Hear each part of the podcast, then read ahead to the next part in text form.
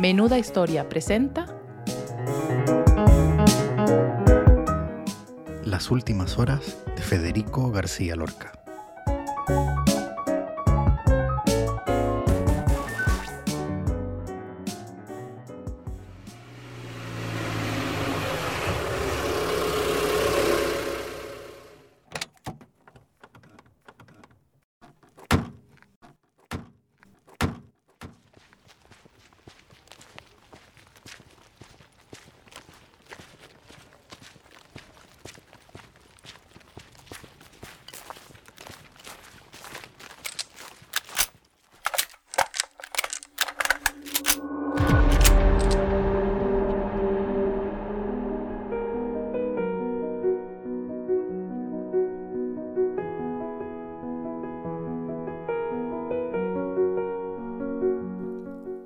Antes del amanecer del día 18 de agosto de 1936, un hombre vestido con un pijama blanco y una chaqueta salió de un automóvil al camino de tierra que conecta los pueblos de Biznar y Alfacar, en las estribaciones de las afueras de Granada. Tenía las cejas gruesas y arqueadas, un cabello color negro alquitrán y una tripa leve que se veía bien en su figura de 38 años. Era una noche sin luna y no estaba solo bajo la oscura carpa del cielo andaluz. Lo escoltaban cinco soldados, junto con otros tres presos, dos toreros anarquistas y un maestro de escuela canoso con una pierna de madera.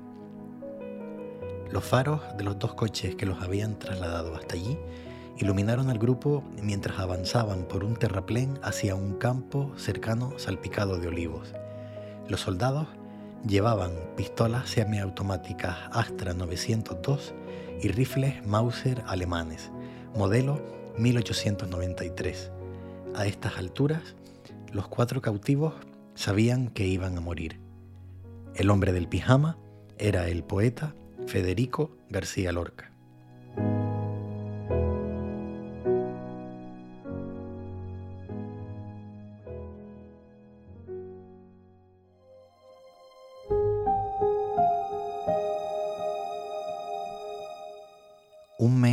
16 días antes, concretamente el sábado 11 de julio, Lorca y otros amigos, entre ellos Fulgencio Díaz Pastor, diputado socialista por Extremadura, cenaban plácida y tranquilamente en casa del también poeta Pablo Neruda, pero la aparente calma pronto se vería interrumpida. Unas horas después, concretamente alrededor de las 3 de la madrugada del 13 de julio, fue secuestrado y muerto en Madrid José Calvo Sotelo, en represalia por el asesinato aquella misma noche de José Castilla, un conocido teniente de la Guardia de Asalto. La situación pronto convenció a todos de la inminencia de un golpe militar. Fruto de ese temor y ante la creencia de que allí no se encontraba seguro, Lorca decidió abandonar Madrid para llegar a la huerta de San Vicente, en Granada, su casa de toda la vida, a la que llegaría en la mañana del día 14 de julio. Pocos pensaban que apenas unos días después tendría comienzo la sublevación militar.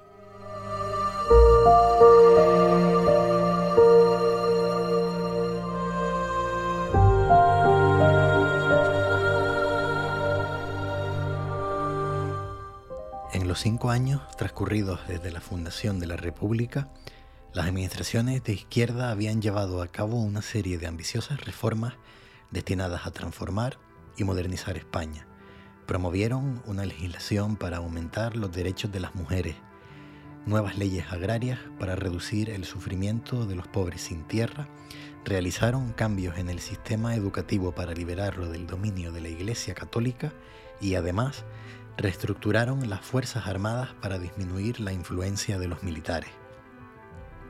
Tales ataques a las estructuras tradicionales de la sociedad española le valieron a los reformistas, así como a la propia República, un bloque comprometido de enemigos, desde leales monárquicos hasta católicos conservadores, desde ricos terratenientes hasta el Partido Fascista Español, la Falange.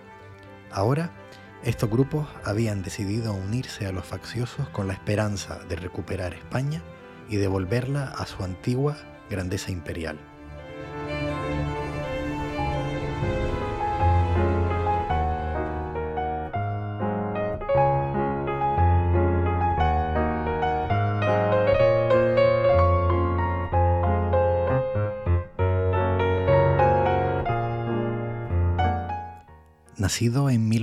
1898 en una familia acomodada en un pueblo cerca de Granada, Lorca había crecido para ser un músico talentoso, un poeta pionero y un dramaturgo capaz de llenar los teatros. En 1914 se matriculó en la Universidad de Granada para estudiar las carreras de Derecho y de Filosofía y Letras. Ya durante esa época, el joven se reunía con otros jóvenes intelectuales en la tertulia El Rinconcillo del Café Alameda. Fue en la universidad, después de realizar con sus compañeros distintos viajes por Córdoba, Baeza, Úbeda, Ronda, Galicia, León o Burgos, cuando se despertó su vocación como escritor, lo que motivó que en el año 1918 apareciera su primer libro en prosa titulado Impresiones y Paisajes.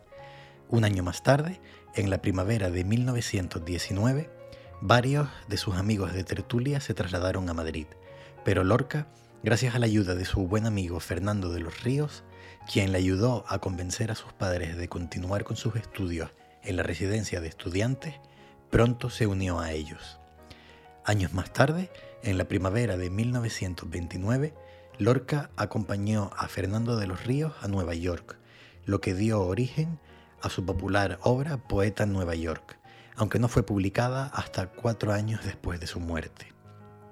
En marzo del siguiente año, el poeta decidió viajar a La Habana, donde exploró la cultura y música cubanas, para, finalmente, volver a Madrid en junio de 1930. Tras la instauración de la Segunda República Española, en abril de 1931, Codirigió, junto con el escritor granadino Eduardo Ugarte, La Barraca, un grupo de teatro universitario que representó obras teatrales del conocido como Siglo de Oro por ciudades y pueblos de España. Para cuando tenía 30 años, el poeta era ya uno de los escritores en español más queridos del mundo.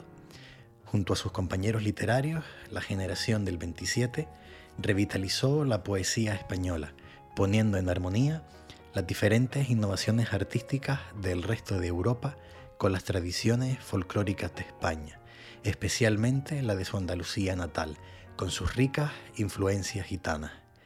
El poeta chileno Pablo Neruda llegó a escribir sobre su amigo Lorca. Nunca he visto gracia y genio, un corazón alado y una cascada cristalina confluir en nadie como lo hicieron en él. Sin embargo, detrás de esa cascada resplandeciente, Lorca habitaba un mundo interior frágil y sombrío. Vivía en una sociedad firmemente homofóbica, en la que nunca pudo expresar su verdadero yo en toda su complejidad. Quizás el peor destino imaginable para alguien tan torrencialmente expresivo como él. Su dolor alimentó poemas de melancolía, añoranza y tragedias escénicas de un amor desastrosamente fallido.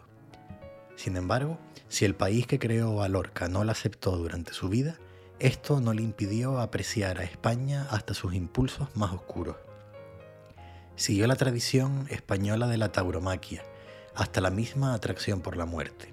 España, escribió Lorca, es el único país donde la muerte es un espectáculo nacional, el único donde la muerte hace sonar largos toques de trompeta con la llegada de la primavera.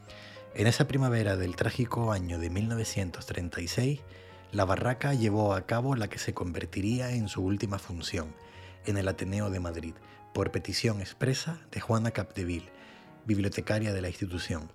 Representaron El Caballero de Olmedo, de Lope de Vega. Ahora, en el caluroso verano de 1936, la muerte se había derramado desde la Plaza de los Toros hacia las plazas de pueblos y ciudades donde el levantamiento nacionalista iba a dejar cuerpos pudriéndose en las calles.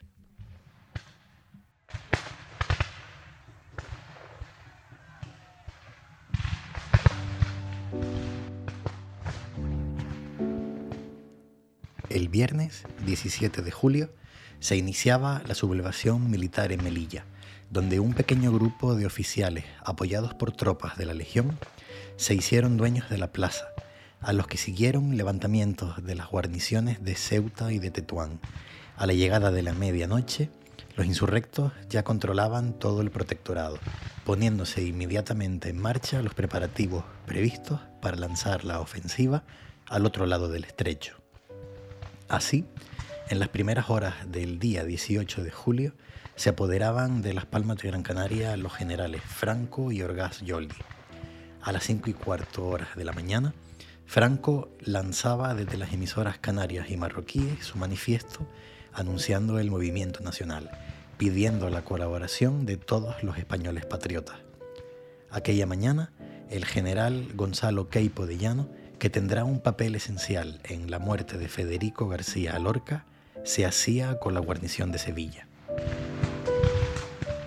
En Granada, la ciudad donde Lorca había vivido desde los 11 años y a la que llegó el 14 de julio, apenas un día después del asesinato de José Calvo Sotelo, no hay duda que el poeta presentía el estallido de la violencia y a donde había huido pensando que estaría más seguro que en Madrid, se desbordaron odios y rivalidades enquistados durante muchísimo tiempo.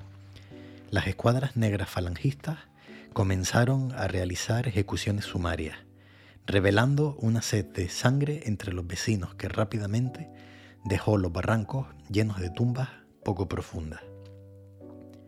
Se cuenta que los embajadores de Colombia y de México, quienes temían que el poeta pudiera ser víctima de un atentado debido a su puesto de funcionario de la República, le ofrecieron el exilio, pero no dudó en declinar y rechazar las ofertas.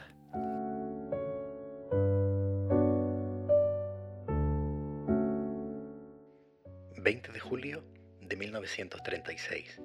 Al caer la noche, todo el centro de Granada estaba ya en manos de los facciosos. Esa misma tarde, con la guarnición ya en la calle y apoyada por falangistas y otras fuerzas civiles, el socialista Manuel Fernández Montesinos, marido de Concha García Lorca, que solo había estado diez días como alcalde, fue detenido en su despacho del ayuntamiento y llevado junto con otros concejales municipales a la cárcel provincial.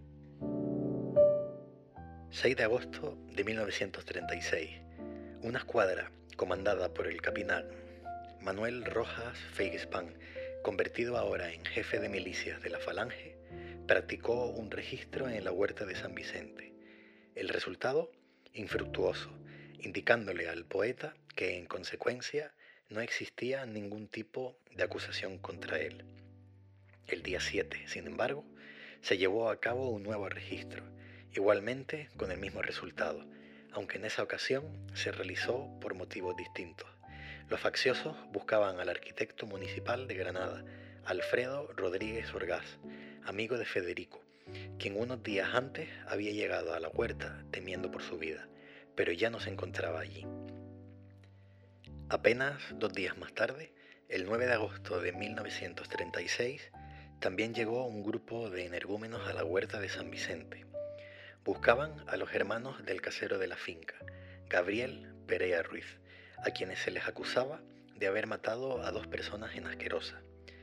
Federico García Lorca, muy asustado, decidió esconderse esa misma tarde en la casa de Luis Rosales, un poeta de 26 años que lo idolatraba, aun cuando él mismo también se había sumado al levantamiento. Y es que esta era la España de ese momento tempestuoso e incierto, un laberinto de lazos y venganzas personales e ideológicas locales y nacionales en el que la gente podía proteger a sus supuestos enemigos de sus propios aparentes aliados, incluso con gran riesgo para ellos mismos. Y también fue un momento en el que proliferaron las traiciones y al final ese laberinto se tragó a Lorca.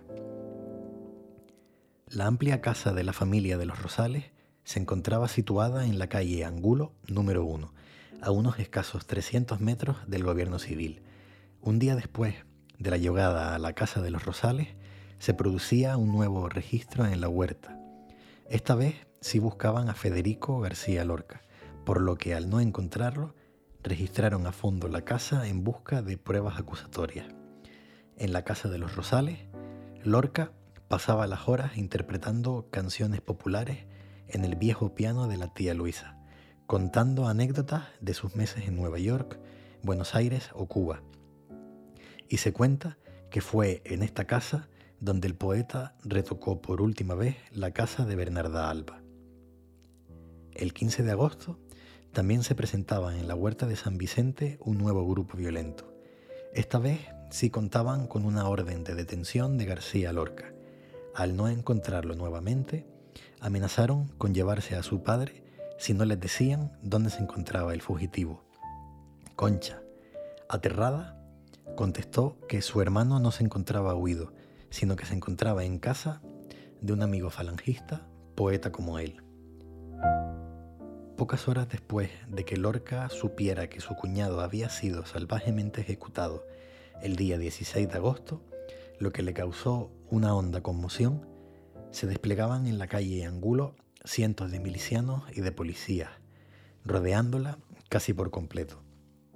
De repente, un coche Oakland descapotable se detenía en la entrada, momento en el que se bajó de él Ramón Ruiz Alonso, exdiputado de la Seda, con una orden de detención. Lo acompañaban Luis García Alix, Andrés Sánchez Rubio y Antonio Godoy Avillán. Finalmente, Federico García Lorca era detenido y llevado al gobierno civil, a pocos cientos de metros donde se encontraba. El gobierno civil de Granada, convertido por aquel entonces en el corazón del terror de la ciudad, se encontraba en la céntrica calle Duquesa, número 14. Era un edificio de tres plantas, antiguo y destartalado, en cuyo interior tenía dos patios. En la última planta albergaba las habitaciones privadas de José Valdés Guzmán, comandante y gobernador civil. En este edificio se elaboraban las listas negras que acabarían llevando a la muerte a muchos republicanos, por donde desfilaban también antes de ser identificados y enviados a su terrible castigo. Si existen diferentes versiones sobre quién lo traicionó, algunos dirán que fue uno de los hermanos de Luis Rosales, otros que el paradero del poeta era un secreto a voces en Granada, el resultado fue el mismo. Y en medio de ese camino, Lorca se encontró con Ramón Ruiz Alonso, un político vengativo de poca monta, quien esperaba que al borrarlo de la pluma de la historia, elevaría su perfil en las filas de la falange. Una vez detenido, Federico García Lorca pasó las siguientes horas nervioso, cabizbajo, fumando incesantemente, nervioso, sentado en una silla sin apenas articular palabra. Fue retenido contra su voluntad en una habitación de apenas cuatro metros cuadrados ubicada en la primera planta, la cual daba al vecino jardín botánico, en cuyo interior se encontraban una mesa de despacho, un sillón y un par de sillas. Poco después del anochecer, lo llevaron a las colinas cubiertas de maleza de las montañas de Sierra Nevada, a una casona que se había convertido en una prisión, en el pueblo pintado de blanco de Biznar, bautizada con el nombre de la colonia. Fue allí, en el piso inferior, donde García Lorca pasaría las que se convertirían en sus últimas horas de vida. Cuentan que el poeta pidió la visita de un confesor, pero que al no encontrar cura, fue uno de los propios guardas quien le ayudó a rezar una oración.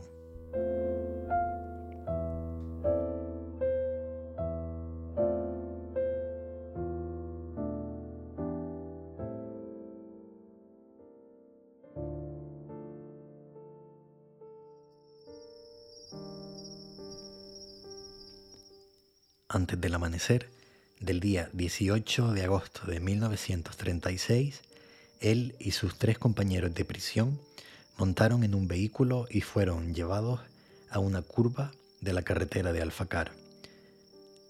Así como no me importaba nacer, tampoco morir, le había dicho Lorca a un reportero apenas tres meses antes, durante lo que no sabía que sería su última entrevista. Pero era mentira. Temía su propia mortalidad hasta el punto de la obsesión mórbida. Durante años, periódicamente representaba su muerte frente a sus amigos como una forma de terapia cómica. Pero, ¿cómo pudo haberse preparado adecuadamente para este final, con su lógica de pesadilla y su implacable rapidez?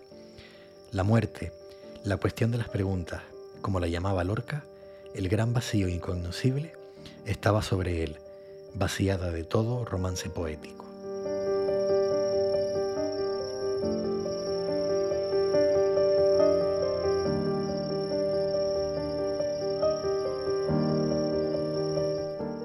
Antes de las 4 de la mañana del día 18 de agosto, los cuatro detenidos fueron obligados a montarse en un automóvil, al que lo acompañaba también otro automóvil con los ejecutores.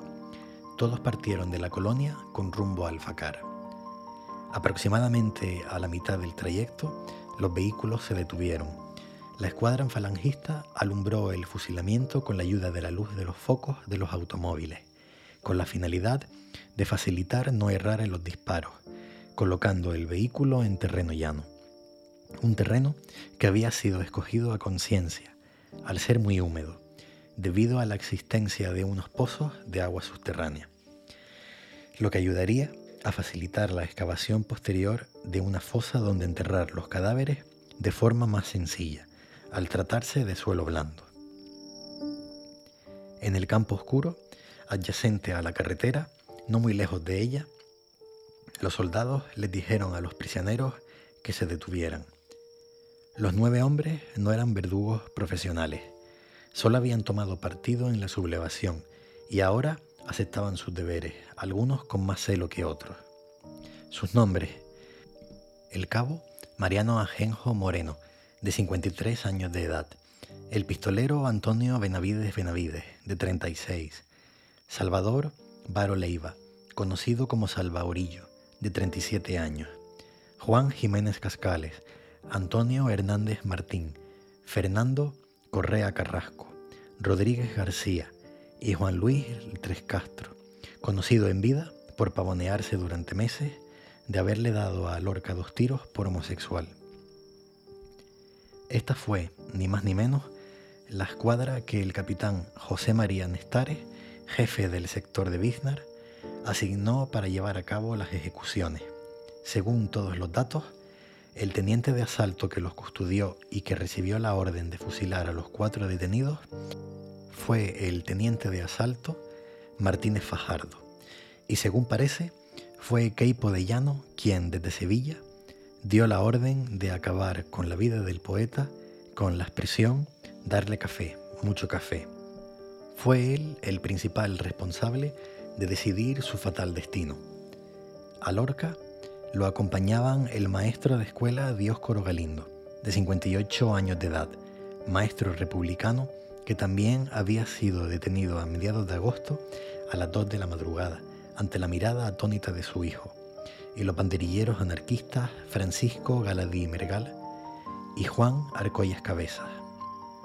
Ambos destacaron por su breve pero importantísimo papel en la defensa de Granada.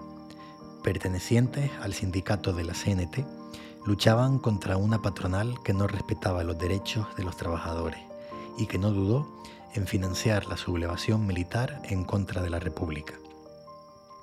De hecho, ambos organizaron la defensa del Albaicín cuando se produjo la sublevación, pero ante el ejército golpista y debido a que estaban mal armados, el barrio apenas pudo resistir dos días. Fueron detenidos poco tiempo después y llevados a la colonia. Cuentan las crónicas que Lorca, aterrorizado y nervioso, gritó a uno de los ejecutores, quien salvajemente le dio un culatazo en la cabeza hasta el punto de tirarlo al suelo, ensangrentado. Seguidamente, los cinco hombres levantaron sus armas, apuntaron y dispararon. Si alguien escuchó el eco de los disparos, no se interesó por comprobar qué era lo que había ocurrido. Lorca se retoció en el suelo, sangrando, hasta que uno de los soldados acabó por darle el golpe de gracia. Simplemente a partir de ese momento dejó de moverse. Serían los propios autores los que acabarían la fosa y echarían los cuerpos de Lorca, el maestro Dioscoro Galindo y los banderilleros Galadí y Arcoya a una de las fosas más buscadas de España. A las pocas horas, ya de día, tres presos de la colonia, Francisco Rubio Callejón y el catedrático Joaquín García La Bella, también asesinados el 25 de agosto, y Jordi Bereau, asesinado el 23 de octubre de ese mismo año, fueron obligados a enterrar definitivamente los cuerpos. Y de pronto, unos versos del doloroso lamento que le había escrito a su amigo Ignacio Sánchez Mejía famoso torero que fue corneado fatalmente, hablaba de la suerte del hombre que los había escrito.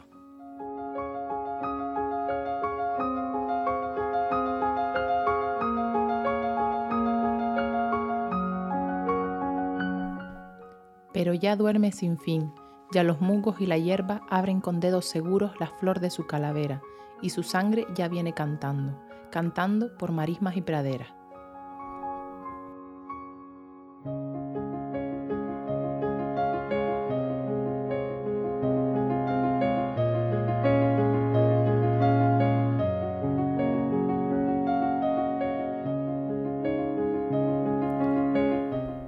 Federico García Lorca estaba muerto y la guerra civil española estaba lejos de terminar.